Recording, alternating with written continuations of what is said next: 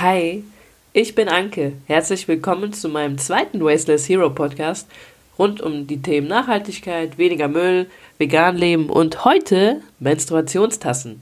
Wenn du jetzt denkst, eine Menstruationstasse, ich weiß gar nicht, was das ist oder ich finde das irgendwie eklig, dann bleib dran, weil bei mir war das ähnlich und ich erzähle dir, warum ich die jetzt doch nutze. Wenn du noch Fragen zur Nutzung hast, sowas wie, nimmst du einen extra Topf, um die auszukochen oder wo spülst du die ab, wenn du auf der Arbeit bist, gebe ich auch nachher noch ein paar Tipps zu. Und wenn du ein Wasteless Hero bist oder sein möchtest und dir auch eine Menstruationstasse holen willst, dann bleib auch dran. Ich sag dir nämlich, wo du die bekommst.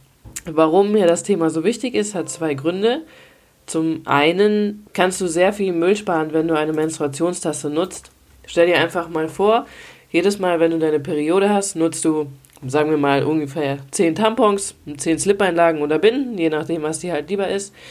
Rechne das mal einfach auf ein Jahr hoch, dann bist du schon bei über 120 und jetzt rechne mal das auf dein Leben und auf die 40 Milliarden Frauen, die es auf der Welt gibt. Klar, die nutzen das nicht alle, nur rechne es alleine mal auf die Frauen in Deutschland oder die deine Freundin im Freundeskreis. Das ist echt schon viel, was da anfällt. Zudem bestehen Slip-Einlagen sowie bei Tampons wird auch Plastik verwendet. Bei den Slip-Einlagen oder Binden ist das die unterste Schicht. Das besteht meistens aus Erdöl, was natürlich für den Wasteless Hero auch nicht geil ist, weil er kein Plastik nutzen möchte. Also Slip-Einlagen oder Tampons bestehen dann der restliche Teil aus Baumwolle. Da wurde Glyphosat drin gefunden. Das ist ein krebserregender Bestandteil. Das wurde auch schon in Bio-Tampons gefunden. Habe ich auf jeden Fall jetzt im Netz gefunden. Was echt nicht so geil ist. Dann habe ich bei Einhorn Period noch Infos dazu gefunden, wie hoch die CO2-Emissionen pro Jahr für so ein Produkt sind. Bei der normalen Binde waren die am höchsten, bei der Bio-Binde danach, für den Tampon in der Mitte, auch beim Bio-Tampon und für den Cup und den Menstruationsslip am niedrigsten. Liegt wahrscheinlich auch daran, weil man Cup und Slip einfach immer wieder benutzen kann. Okay, jetzt aber mal von ganz vorne. Also ganz ehrlich, ich habe vor zwei Jahren auch noch gedacht, boah, eine Menstruationstasse, nee du, ich glaube, das ist nichts für mich. Ich habe keinen Bock, immer meine ganze Hand voller Blut zu haben. Und ach, es benutzt ja auch keiner. Und ja. Dann haben wir angefangen, ähm, plastikfrei zu leben und darauf zu achten, fast gar keinen Müll zu verbrauchen. Und währenddessen habe ich immer öfter über die Menstruationstasse nachgedacht, habe schon mal mit Freunden darüber gesprochen und habe auch schon mal mitbekommen, dass andere darüber reden, dachte, hey krass, das war bei dir genauso, als du das erste Mal deine Tage hattest und nicht wusstest, was du nehmen kannst. Dieser Moment ist mir noch echt bewusst weil ich weiß, dass ich meine Mama dann gefragt habe, die hat mir Binden gegeben, die habe ich auch benutzt und war super stolz und froh, dass ich endlich eine Lösung dafür habe, dass nicht meine Hosen voller Blut sind oder sonst was.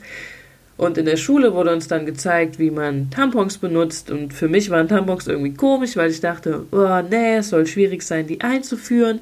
Wie bekomme ich die da rein? Und bekomme ich die dann wieder raus? Und was ist, wenn, keine Ahnung, wie merke ich, dass der vollgesungen ist? Also ähnliche Gründe, die ich jetzt bei der Menstruationstasse auch hatte.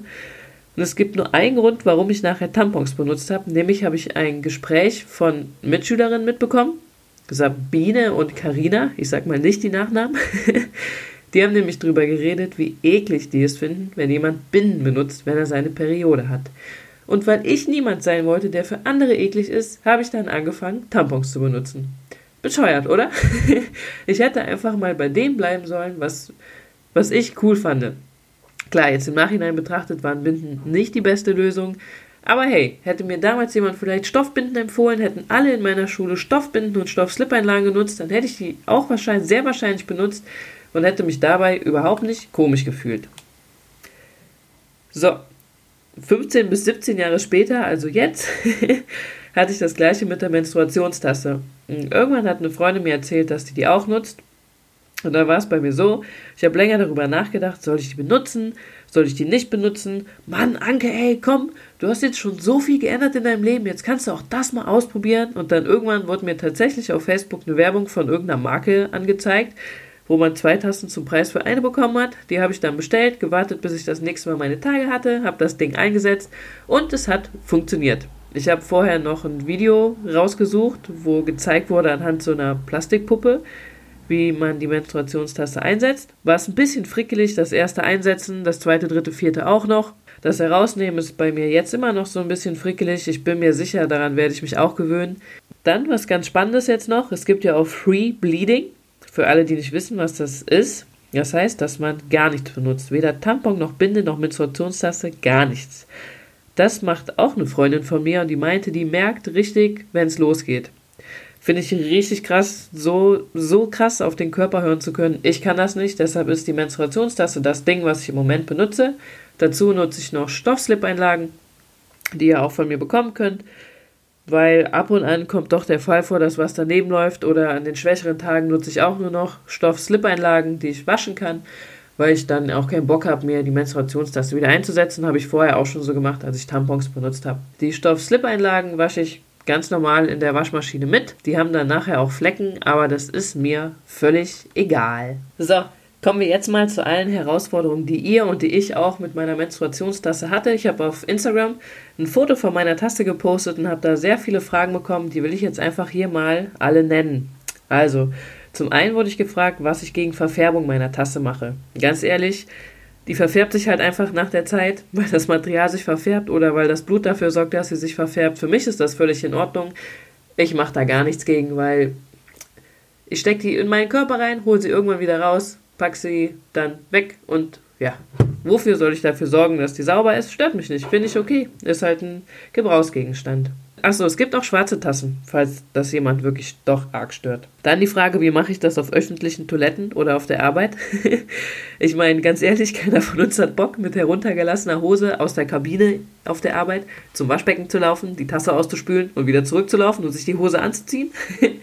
Ich kipp die Tasse aus oder ähm, mach die mit Klopapier kurz sauber. Dann hatte ich noch eine Followerin, fand ich mega geil, dass die mir das so offen geschrieben hat. Die hat gesagt, wir sind eine WG gezogen, hat das da angesprochen, es war die WG nur mit Frauen und die hat einfach gedacht, die findet jemanden, mit dem sie offen darüber reden kann. Und die Mitbewohner haben gesagt, sie finden es super eklig, wenn sie ihre Tasse im Waschbecken ausspült und haben mir gesagt, sie wollen nicht mehr, dass sie das macht. Was macht man in so einem Fall? Entweder man macht es jetzt heimlich weiter, das finde ich nicht so cool. Ich bin dann eher immer auf der Suche nach einer Lösung für beide Parteien. Ich habe ihr empfohlen, dass sie doch einfach ein Glas Wasser oder eine Flasche mitnimmt auf die Toilette und die Menstruationstasse dann eben einmal auf der Toilette ausspült oder über der Toilette ausspült. Ich meine, das ist eine Situation, die ist dann wieder für beide in Ordnung. Achso, die Menstruationstasse, die kocht ihr aus, bevor ihr die benutzt, einmal, also jedes Mal, einmal im Monat. Da wurde ich öfter gefragt, ob ich für das Auskochen einen anderen Topf habe.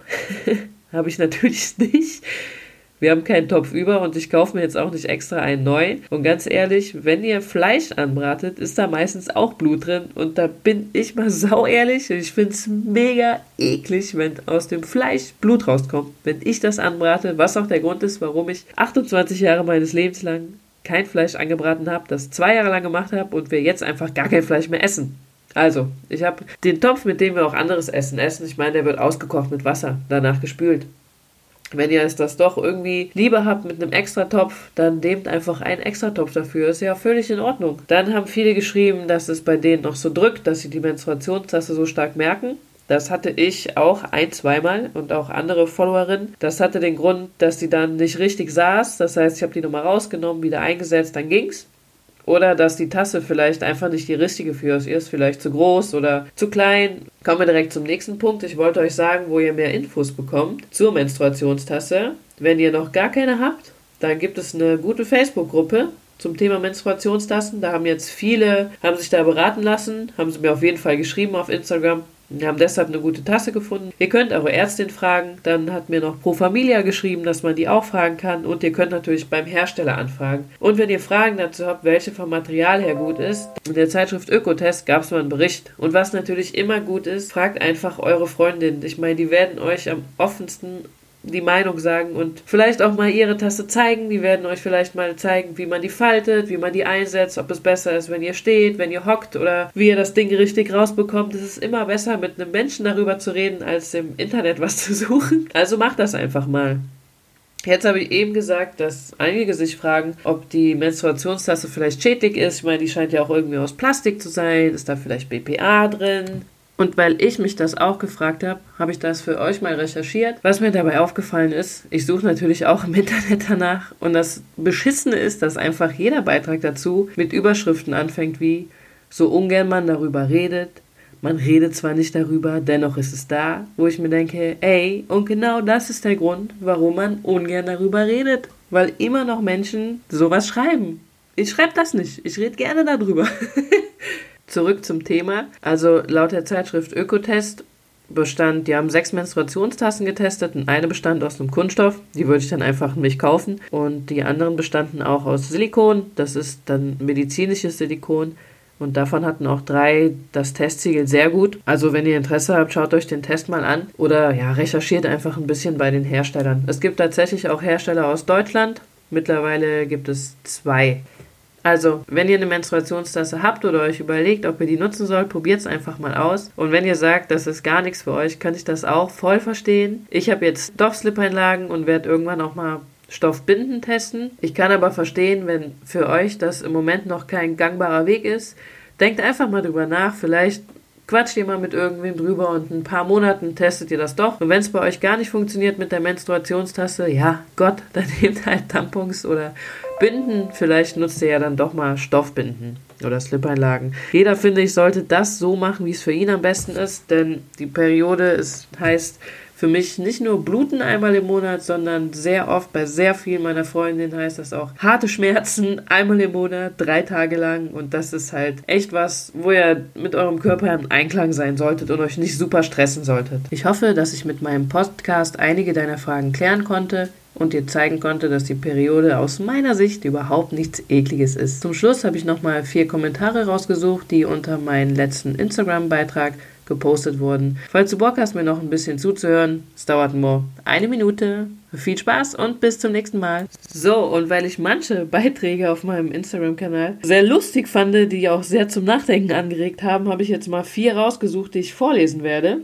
Einer war, hey, ich habe das Bild deiner Menstruationstasse gesehen und dachte nur so, mega, die Frau finde ich gut. Würde ich mich niemals trauen, obwohl ich die selbst unheimlich gern nutze und seitdem Tampons absolut verteufele. Ganz großes Kompliment, weiter so. Vielen Dank, fand ich super motivierend. Dann kommen zwei Beiträge, die nicht so geil waren, mit denen ich durchaus gerechnet habe, die auch immer noch der Grund sind, warum sich viele junge Frauen und auch ältere Frauen für ihre Periode schämen, nämlich was für ein widerlicher Dreck. Wir präsentieren euch doch auch nicht unsere Scheiße. Das Foto ist einfach ekelhaft. Das muss nicht ins Internet gestellt werden. Poste sowas nicht. Ganz nach dem Motto, Haters gonna hate, lasse ich das natürlich online. Daraufhin hat jemand anders kommentiert. In Serien oder Liedern werden wir auch mit Blut und noch viel erschreckenderen Tatsachen konfrontiert. Ob es jetzt Kunstblut ist oder echtes, macht doch keinen Unterschied. Und ganz ehrlich, das ist auch immer noch der Grund dafür, warum sich viele Frauen schämen. Und das ist nicht okay. Also vielen Dank, dass ihr so coole Beiträge gepostet habt und euch auch gegenseitig geholfen habt.